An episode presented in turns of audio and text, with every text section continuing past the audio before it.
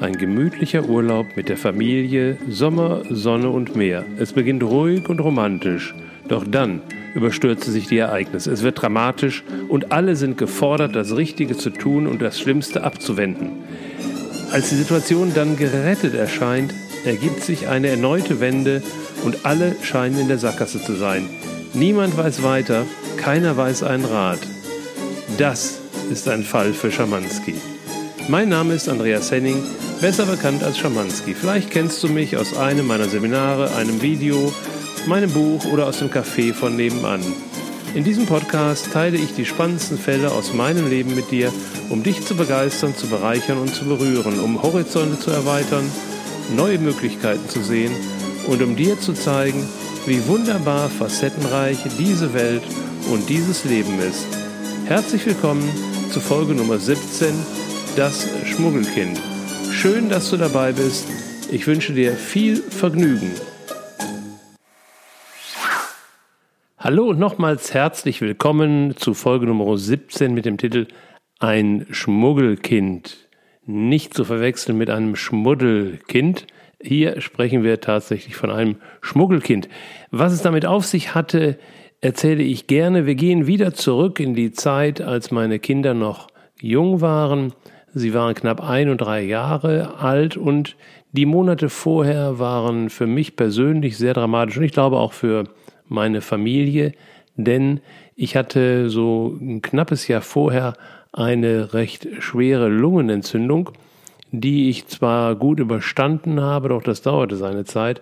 Und der Hintergrund war im Grunde recht eindeutig. Ich hatte ähm, deutliche Zeichen bekommen, dass ich meine erste Berufstätigkeit nach 16 erfolgreichen, aber auch mühsamen Jahren verlassen sollte und es gab deutliche Hinweise, dass ich etwas ganz anderes machen wollte in meinem Leben. Doch wie es halt so ist, der Verstand gewann wieder die Oberhand. Ich war ja Führungskraft, Manager in einem größeren Bereich eines Großunternehmens und ich fühlte mich verpflichtet, die Mitarbeiter in eine neue Inhaberschaft zu überführen, das Geschäft auch zu überführen und blieb also doch noch länger im Unternehmen, als ich mir vorgenommen hatte. Und ähm, dann kommt es, wie es kommen kann. Wenn der Geist nicht willig ist ähm, und der Verstand die Oberhand gewinnt, dann nimmt sich die Seele den Weg über den Körper und es folgte die zweite Lungenentzündung. Diese war dann ungleich dramatischer als die erste, weil ich habe sie nicht rechtzeitig als solche erkannt, habe sie verschleppt und äh, dann wurde spät reagiert. Es gab massive Antibiotika, die habe ich nicht vertragen, die zweiten habe ich auch nicht vertragen, sodass ähm, die eigentliche Entzündung, der eigentliche Entzündungsherd äh, durch Antibiotika erstmal nicht bekämpfbar war, obwohl es sowieso schon viel zu spät war. Und naja, irgendwann schlugen die Medikamente an, wir fanden andere Möglichkeiten, das, diesen ganzen Prozess auf mentaler, geistiger Ebene zu unterstützen. So weit war ich damals noch nicht. Ich habe zwar da einiges beitragen können, doch ich war darauf angewiesen, dass eine Heilung überwiegend auf der körperlichen Ebene geschehen sollte, wenngleich das, was ich jetzt in dieser Folge erzähle, mir später klar wurde, natürlich dann auch eine Form von, von geistiger Heilung oder Unterstützung war. Doch auch das könnten wir uns später an. Jetzt war erstmal der Stand, dass ich die Lungenentzündung überstanden hatte, hatte allerdings ähm, erhebliche Beeinträchtigungen der Lungenfunktion, das heißt äh, die, die, die Oberfläche der Lunge, die für die Aufnahme von Sauerstoff zur Verfügung stand, war erheblich ähm, geschrumpft. Das war dann äh, für mich eine ja, recht, äh, recht seltsame Erfahrung. Als ich dann das Bett wieder verlassen konnte, habe ich so die ersten Spaziergänge. Ich wohnte ja recht ländlich ähm, obwohl wir am Rande einer Großstadt wohnten, habe ich die ersten Spaziergänge unternommen. Und es war also für mich also überhaupt nicht begreifbar, dass ich also langsam gegangen bin und trotzdem stehen bleiben musste, weil ich merkte, mein Körper bekam nicht genug Sauerstoff. Das ähm, ist dann aber eine Erfahrung, die auch doch ein Stück in die Demut führt und dann auf ihre Art und Weise auch heilsam ist. Naja, ich bekrabbelte mich also allmählich wieder und dann war damals schon die Idee, obwohl ich den Begriff so nicht kannte, ähm, am Umfeld mal kurzzeitig etwas zu ändern. Sprich, ich sehnte mich danach, mal für ein paar Tage in einem Umfeld zu sein, wo relativ alles stimmt. Also natürlich sollte meine damalige Frau dabei sein, natürlich meine, meine beiden Kinder. Und es lag nahe, ich habe ja schon in einer vorigen Folge berichtet von den Freunden, die auf Gran Canaria lebten und leben und die wir gerade ein Jahr vorher auch noch besucht hatten. Und äh, so lag es nahe zu überlegen und, und zu besprechen, ob wir nicht für ein paar Tage dorthin reisen wollen. Die Bereitschaft unserer Freunde war natürlich riesig und die freuten sich, wenn wir kommen würden. Ähm, die Kinder mit ein und drei Jahren braucht man nicht fragen, die sind bei allem dabei. Und meine damalige Frau war auch sehr begeistert, denn ich glaube, die letzten Wochen und Monate waren auch für sie nicht einfach mit mir da in dieser doch etwas reduzierten Form zu Hause und dann doch vieles auch äh, übernehmen müssen, ähm, obwohl ihr Tag auch so schon recht ausgefüllt war. Naja, also die, die Entscheidung äh, war dann schnell gefallen und dann kam mir eine Idee, die sich im Nachhinein dann als, äh, naja, die, also die machte das Ganze nochmal anspruchsvoller. Ich hatte nämlich die wahnwitzige Idee, meine Mutter mitzunehmen mit der Überlegung, dass ich ja äh, körperlich doch ziemlich noch äh, gehandicapt war, so dass sie eben meiner Frau ein wenig zur Hand gehen konnte mit den Kindern, wenn die Kinder zu versorgen waren. Und ich wusste, also wir hatten den Wunsch, dass wir untergebracht werden, dass die Freunde uns ein Apartment besorgen, ähm, nicht in dem Dorf, wo sie wohnten, sondern in einer Stadt, in der dazugehörigen Stadt oder in in einem kleinen Dorf am Meer. Und dieses Dorf zeichnet sich dadurch aus, dass es zu der Zeit einen kleinen touristischen Bereich gab mit kleinen zweigeschossigen Häusern im Hafengebiet, äh, total toll angelegt, hatte damals den Beinamen Klein Venedig.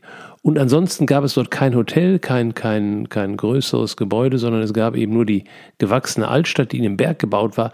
Und das war unser Wunsch, dort in, den, in dem alten Teil der Stadt ein Apartment zu haben mit Blick auf den Hafen und da habe ich mir gedacht, da ist halt dann doch viel einzukaufen, zu schleppen und die Kinder zum Strand. Und da habe ich gedacht, wäre einfach ganz gut.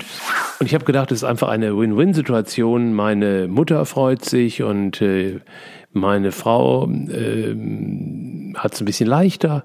Die Kiddies freuen sich, wenn Oma dabei ist. Und äh, um mich sollte es ja dann auch so vor Ort gar nicht so gehen. Hauptsache warm, und gute Laune und spanischer Wein und Musik und Freunde, das würde mir gut tun. So war der Plan.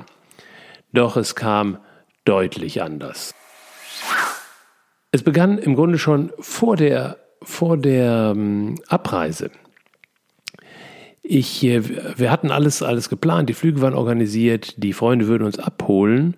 Und dann bekam ich einen Hinweis von der Fluggesellschaft, dass unser Flug später starten würde. Daraufhin habe ich natürlich unsere Freunde auf Gran Canaria angerufen. Damals gab es noch keine WhatsApp, das ging noch tatsächlich per, per Telefonanruf, um die zu informieren. Und dann sagte meine Freundin, ja, das ist ganz gut, äh, weil hier ist gerade Scirocco, also dieser ähm, heiße, heiße Wüstenwind, der schon mal von, von Afrika herüberweht, was extrem selten vorkommt, aber es kommt halt vor.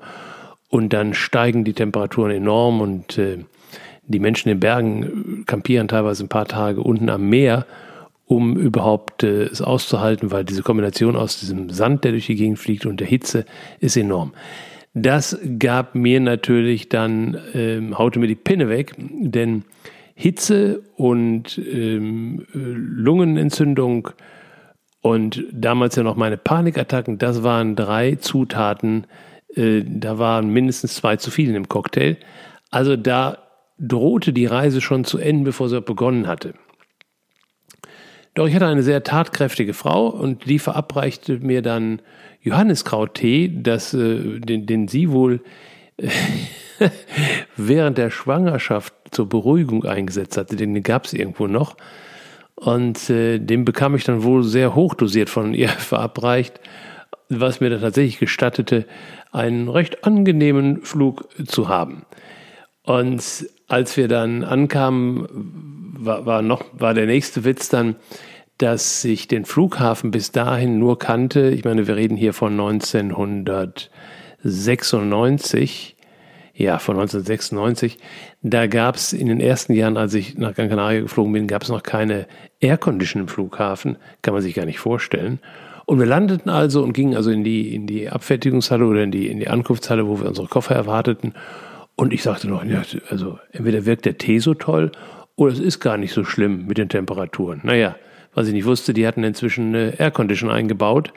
Und als wir dann letztendlich mit unseren Koffern rausgingen, die, die Freunde empfingen und dann raus auf den Parkplatz sind und die Eingangstür sich öffnete, da wusste ich dann, ähm, wie es aussieht, wenn, wenn, wenn dieser Scirocco wirklich dort weht.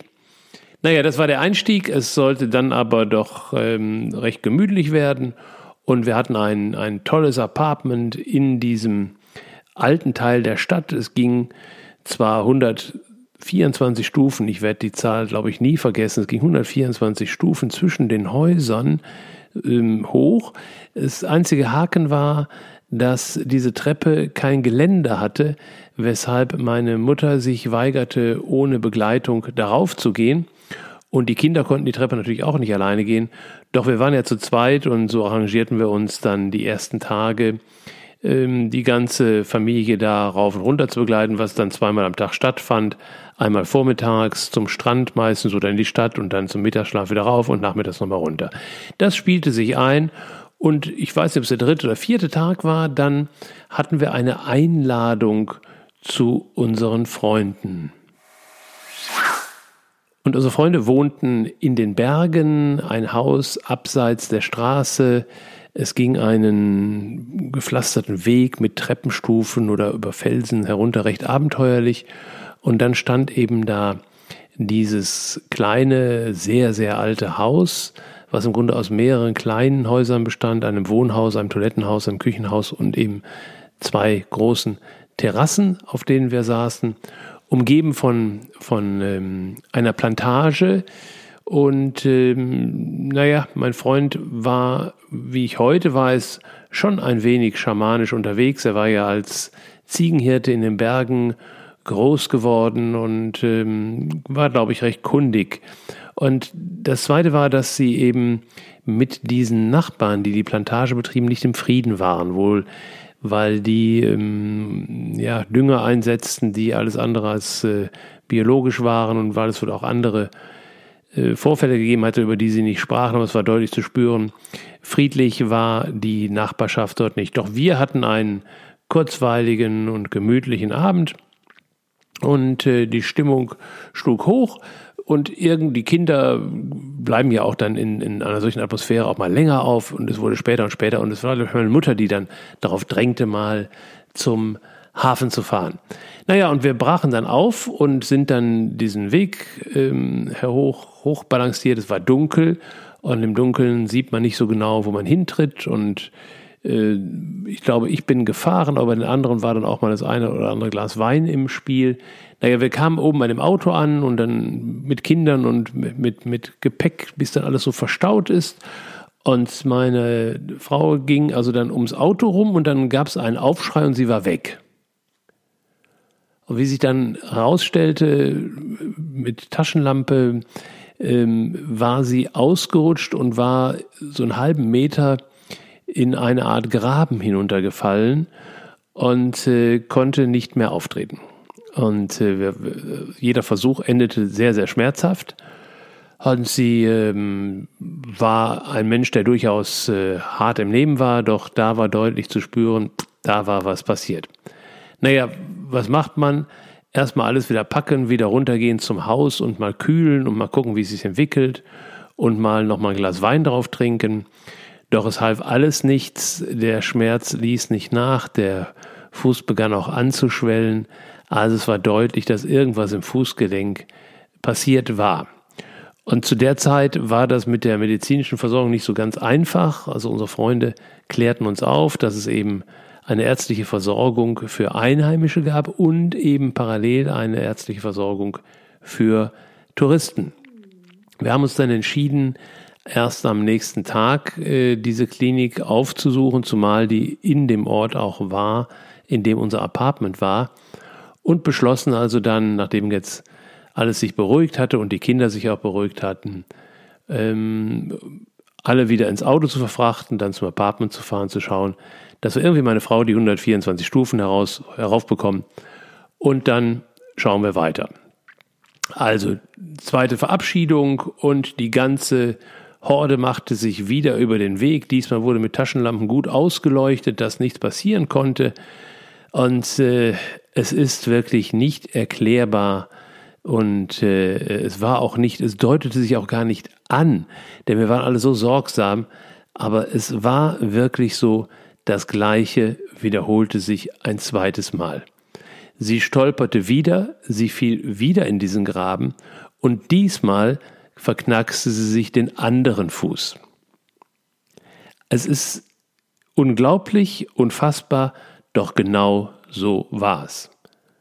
Jetzt brauchten wir natürlich nicht mehr über Alternativen nachdenken, denn sie war schlichtweg nicht transportfähig. Sie konnte mit keinem ihrer beiden Füße auftreten und musste also wirklich getragen werden.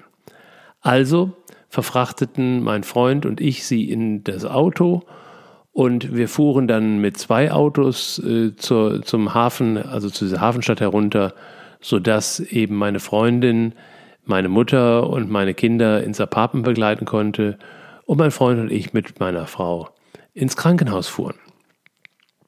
Das ging dann auch recht zügig und die Untersuchung war, naja, gab ein klares bis, bis vages äh, Ergebnis. Also klar war, dass an beiden Füßen die Bänder entweder schwer gedehnt oder sogar gerissen waren. Das konnte man dort vor Ort nicht so genau feststellen. Deswegen wurde erstmal bandagiert und es gab Salbe und es gab äh, Unterarm-Gehhilfen auf gut Deutsch Krücken, die ihr aber nichts nutzten, weil sie ja mit keinem, weil sie keinen ihrer beiden Füße belasten konnte. Und die Empfehlung des Arztes war eben mal zwei, drei Tage jetzt völlige Bettruhe zu halten und dann mal zu schauen, mit welchem Fuß sie vielleicht dann doch ein bisschen Belastung vertragen könnte. Na, das war jetzt irgendwie überhaupt gar keine hilfreiche Diagnose und Therapieempfehlung. Und es war dann an dem Abend noch äh, recht dramatisch, äh, meine Frau diese Treppen hinaufzubekommen, weil die nicht so breit waren, dass wir also zu dritt nebeneinander da hoch konnten. Das war dann doch eine ziemliche Aktion. Und rufen wir uns bitte in Erinnerung, ich hatte ja diesen Urlaub geplant, um mich von meiner, von den Folgen meiner Lungenentzündung zu erholen. Also die Lungenentzündung war, die Entzündung war ausgeheilt, aber ich hatte Konditionen wie einen, wie einen Spatz. Also ich kam alleine kaum schon die Treppen hoch, geschweige denn jemanden da noch hochtragen. Also es erforderte von mir wirklich das Mobilisieren der restlichen Kräfte. Naja, also das gelang dann irgendwie auch noch an dem, an dem Abend und die nächsten zwei Tage äh, blieb sie dann tatsächlich oben im Apartment. Und nach zwei Tagen gelang es dann, dass sie tatsächlich mit, mit viel Unterstützung das Apartment wieder verlassen konnte und konnte tatsächlich dann, also mit Hilfe der, der Krücken auf einem Fuß dann auftreten und sich damit dann auch bewegen. Das Ganze hatte allerdings dann ähm, eine kleine Planänderung zur Folge oder sagen wir so, die, die Einteilung ähm, der Hilfskräfte verschob sich dann doch sehr massiv in meine Richtung. Das heißt, das Tagesprogramm, was sich dann einspielte, sah so aus, wenn die Familie morgens zum Strand wollte, dann brachte ich erst meine Mama die 124 Treppen herunter. Dann ging ich wieder hinauf um meine Kinder hinunter zu begleiten. Wir erinnern uns, die Treppe hatte kein Geländer. Meine Kinder wären da wahrscheinlich einigermaßen runtergekommen, aber nicht mit Mama und Oma im Hintergrund und einem Blaulicht auf den Schultern. Also brachte ich dann die Kinder herunter. Das ging dann schon recht komfortabel, weil ich beide auf einmal herunterbringen konnte. Martha, die Jüngere, auf dem Arm und Clara ähm, nicht an der Hand, aber neben mir zwischen Wand und mir. Das ging ja schon ganz gut. Dann hatte ich die ehrenvolle Aufgabe, die beiden Buggies der Kinder runterzubringen, weil unten absolut keine Möglichkeit war, diese zu verstauen. Wir hätten sie offen auf der Straße stehen lassen müssen, was vielleicht gegangen wäre. Also ich hätte das riskiert, aber nicht mit Mama und Oma im Hintergrund. Also brachte ich die beiden Buggies herunter, dann brachte ich meine Frau herunter und das dauerte dann eine Zeit, weil jedes Mal 124 Treppenstufen rauf, 124 Treppenstufen runter. Und das Ganze durfte ich mindestens zweimal am Tag absolvieren. Also das Ergebnis dieses ähm, Urlaubs, ich gebe ihm mal den Titel, war dann tatsächlich, dass ich fit war, als ich wieder nach Hause fuhr, alleine aus diesem körperlichen Betätigungsprogramm heraus. Also wir machten das Beste draus und es war wohl auch so, dass äh, meine Frau einigermaßen schmerzfrei war. Wenn sie mal ein bisschen falsch auftrat, dann hat sie mal ein bisschen gezwiegt. Ansonsten kam sie zurecht und sie war ein, ein großer Strandfan. Insofern war sie schon happy, wenn wir dann viel Zeit am Strand verbringen konnten. Die Kinder sowieso, also gerade meine Kinder liebten und lieben das äh, Meer. Und Oma war da auch recht genügsam und äh, ich glaube, ich weiß gar nicht, ob wir noch mal zu unseren Freunden in die Berge gefahren sind. Ich glaube, das war dann gestrichen, nicht ähm, wegen traumatischer Erlebnisse, aber weil dieser Weg dann nur wirklich nicht mit äh, Krücken zu begehen war. Aber wir trafen uns trotzdem, hatten Ausflüge und trafen uns abends vor allen Dingen auch unten im Orf, Dorf und anschließend die 124 Stufen wieder rauf. Also wir machten das Beste draus und wir hatten ähm, einen na, erholsamen Urlaub insofern, als dass wir dann auch viel Spaß hatten und das Ganze ging auch gut aus. Es war also dann letztendlich keines der beiden Bänder so ähm, demoliert, dass operiert werden musste. Es konnte also ähm, klassisch therapiert werden und nach einigen Wochen waren beide Füße wiederhergestellt. Also das ging dann auch gut. Was allerdings nochmal etwas dramatisch wurde, war dann unsere Abreise. Irgendwie ist ja dann so nach so einer Zeit mit viel positiven Erlebnissen, doch eben auch mit, mit so einer mit so einer Unfallfolge, die noch ein großes Fragezeichen hatten, weil die positive Diagnose gab es ja erst später in Deutschland, die lag jetzt noch nicht vor war dann doch irgendwie so jeder froh, wenn er nach Hause kam. Und ich konnte auch zu dem Zeitpunkt noch nicht sehen, dass das ein tolles Fitnessprogramm war, was ich da absolviert hatte. Ich war irgendwie auch froh, wenn diese Zeit jetzt vorbei sein würde und ich wieder einen, einen geregelten Tagesablauf hatte. Also alles ähm, war happy, war, war zufrieden und dennoch sehnte sich auch jeder auf zu Hause. Also der Tag der Abreise kam und zu der Zeit war es noch so, Vielleicht kann sich der eine oder andere von euch noch erinnern, dass Pauschalflugreisen, dass da vorher ein Anruf bei der Fluggesellschaft erforderlich war, ähm, wo man dann gesagt bekam, ob der Flieger auch, ob der Flug stattfindet oder ob es Verspätungen gab. Das ist heute alles technisch geregelt und überhaupt kein Thema mehr. Aber damals war das so. Und da hatte ich die, die komfortable Idee, dass nicht ich dort anrufe, sondern meine Freundin, die perfekt Spanisch sprach, das Telefonat für mich erledigte, was sie auch machte, so dass wir in Ruhe packen konnten und sie gab dann auch Kommando, jawohl, Flug ist pünktlich und wir sind dann zum Flughafen gefahren und haben noch einen letzten Kaffee im, im Flughafen getrunken. Ich hatte das äh, komplette Gepäck für alle eingeschickt, sodass die anderen schon mal mit den Kiddies auch äh, sich niederlassen konnten im kleinen Restaurant und noch einen letzten letztes Getränk nahmen und noch letzte Gespräche. Und dann haben wir uns verabschiedet von unseren Freunden und sind in die Boardingzone.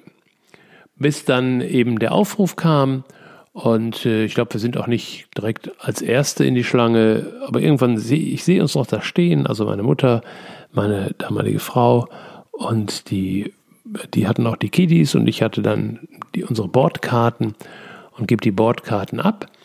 Und dann fragt mich, guckt die Stewardess auf und fragt mich, wie viele Personen wir wären. Und ich fand die Frage recht ungewöhnlich, zumal wir so dicht beieinander standen. Es war so offensichtlich, dass wir eine Familie und eine Gruppe sind. Und ich sagte, fünf. Und da sagte sie, ja, aber sie haben nur vier Bordkarten. Und jetzt passierte etwas Interessantes. Ich glaube, normalerweise ist mein Gehirn in der Lage, das zu verstehen, dass zwischen vier und fünf ein Unterschied ist. Und ich glaube, normalerweise reagiert mein Gehirn auch so, dass es in dem Moment schon so, so den ersten kleinen Adrenalinausstoß gibt im Sinne von, hier stimmt was nicht. Das geschah aber nicht. Ich guckte sie nur an und entweder habe ich gar nichts gesagt oder vielleicht so im Sinne von, na und? Und sie sagte nochmal, fragte nochmal, wer gehört alles zu ihrer Gruppe?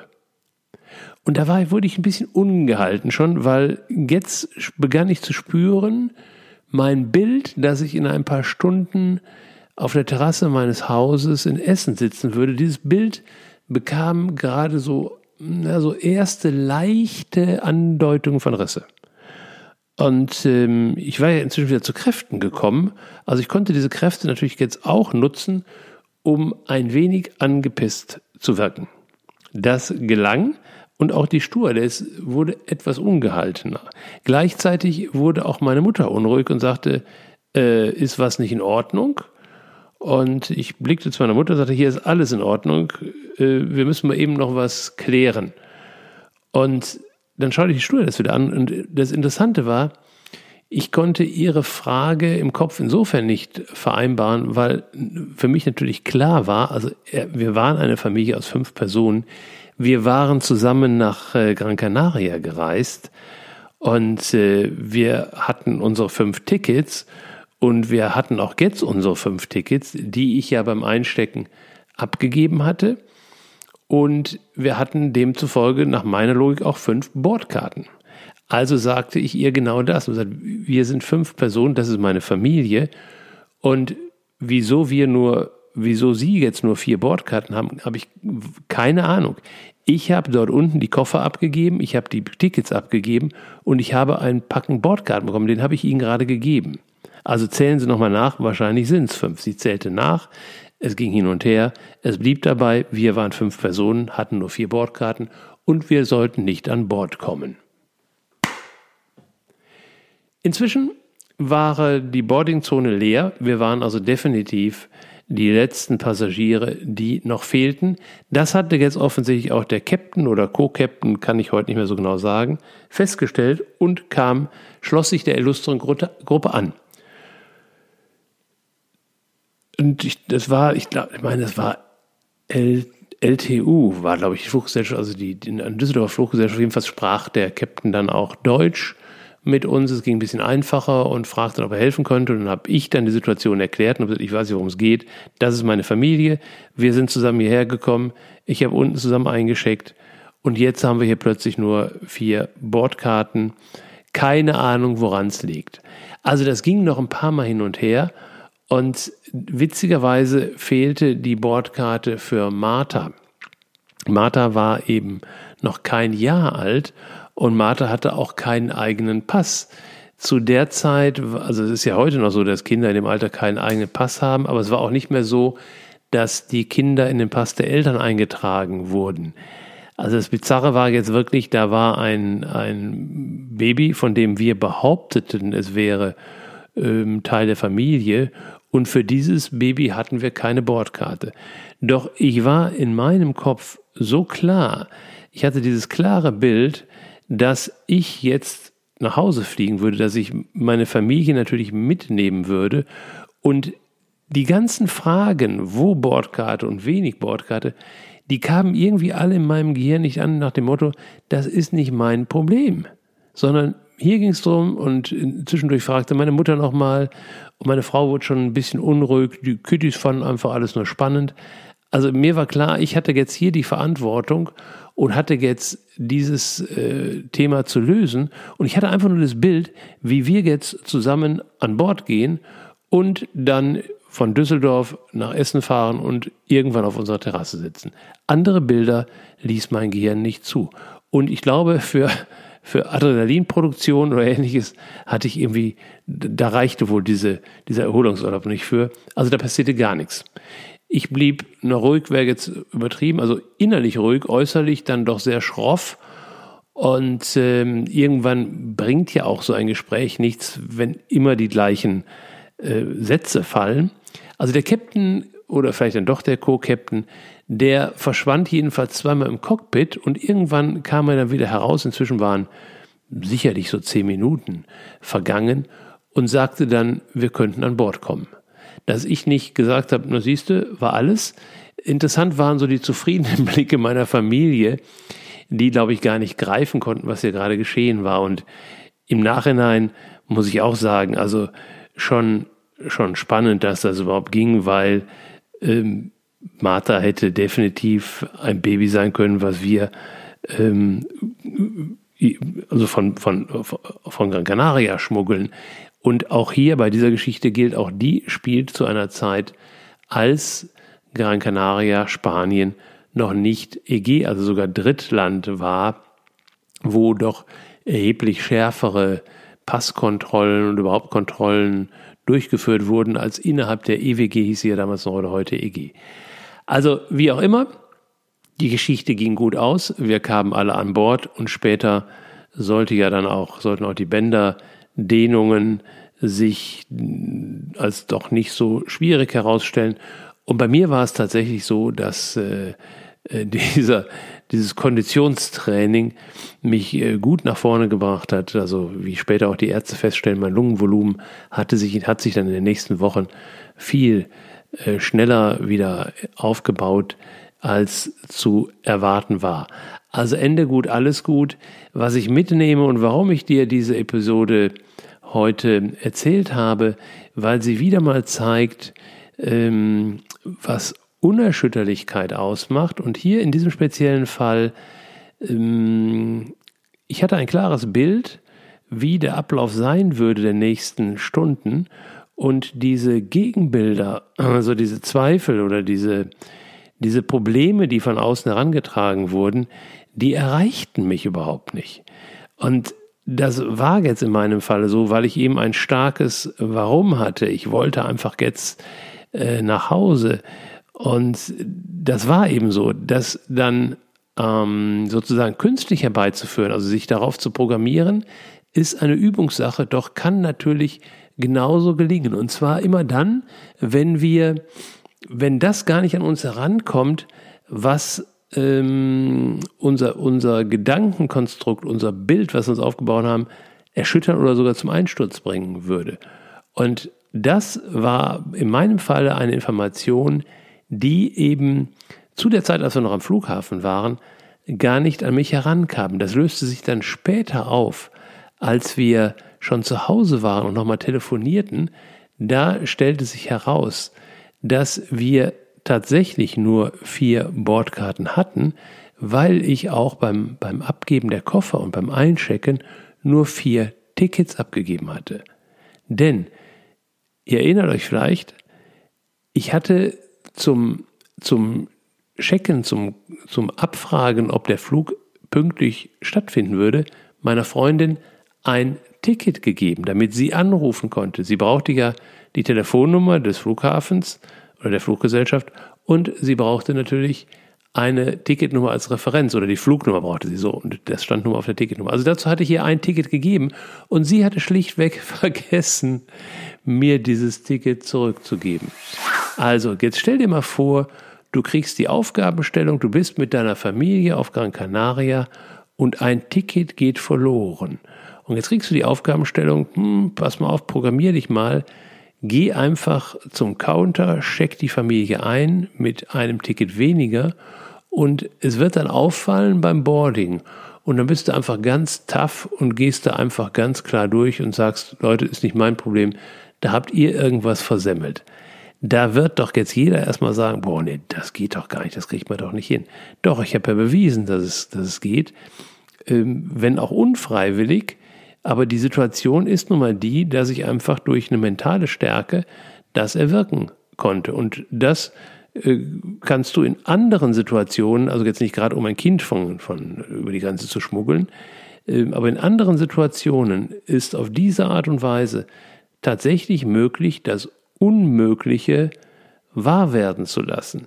Wenn wir es schaffen, die Gegengedanken einfach nicht zuzulassen. Also einfach auszublenden und den Hauptgedanken, da wo wir hinwollen, wie wir da hinwollen, den entsprechend stark zu machen.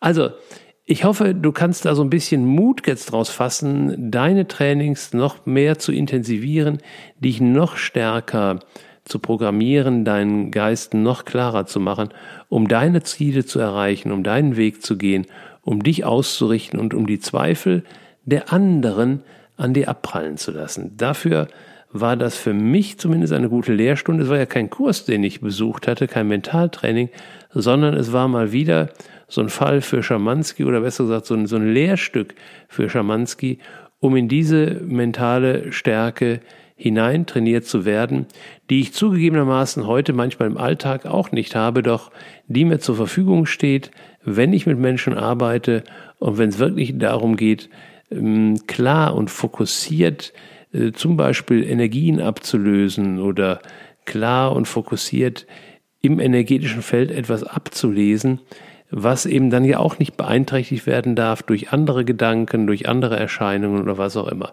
Und ähm, so glaube ich rückwärts war ich da einfach geführt, in solche Situationen gebracht zu werden, wo ich diese Erfahrung machen durfte, auf die ich mich dann später berufen konnte. Also ich bin ja ein Fan von Referenzerfahrung und diese Referenzerfahrung, diese, diese Bilder in der Boardingzone, die haben sich tatsächlich damals sehr in mein Gedächtnis eingeprägt, sodass ich in den nächsten Jahren dann noch manches Mal darauf zurückgekommen bin.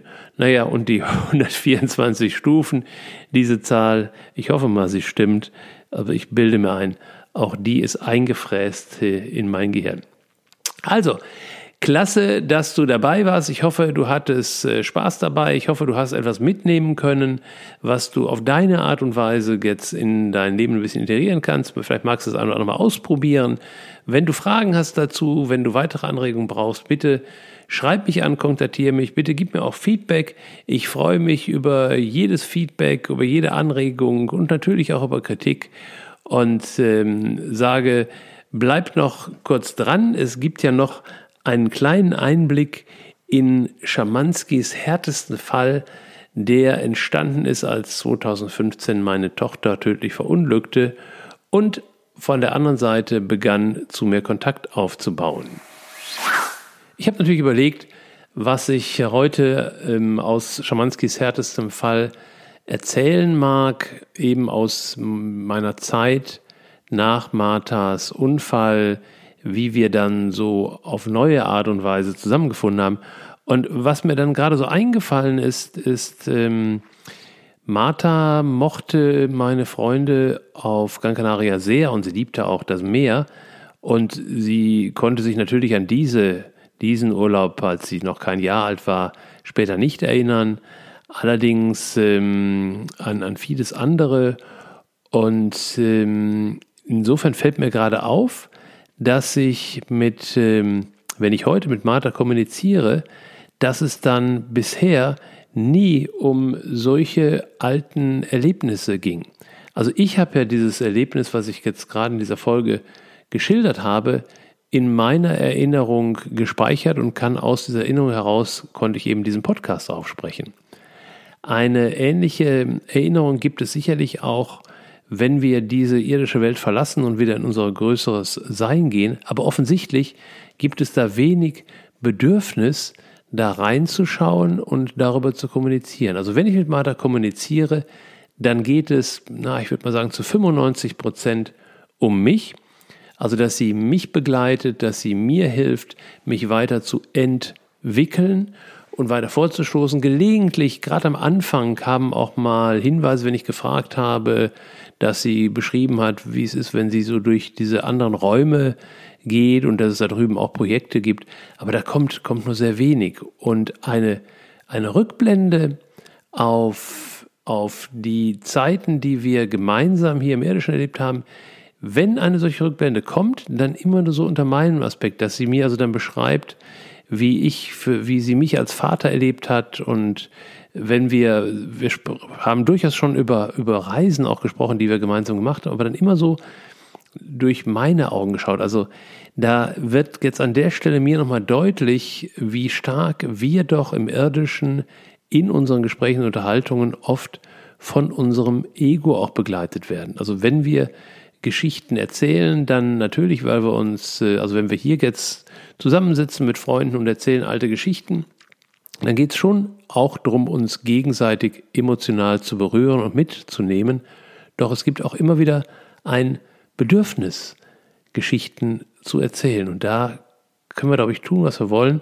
Da hängt immer ein bisschen Ego drin. Und ich glaube, dass es möglich ist, wenn wir uns hier im irdischen entwickeln, uns immer mehr erinnern unserer Möglichkeiten, die wir haben, dass äh, wir auch in den Gesprächen, wenn wir uns treffen und austauschen, immer mehr nach vorne schauen. Das heißt, die Frage dem anderen stellen, was kann ich gerade tun, um dich zu unterstützen, um dir zu helfen, dass du dein Morgen noch etwas anders kreierst.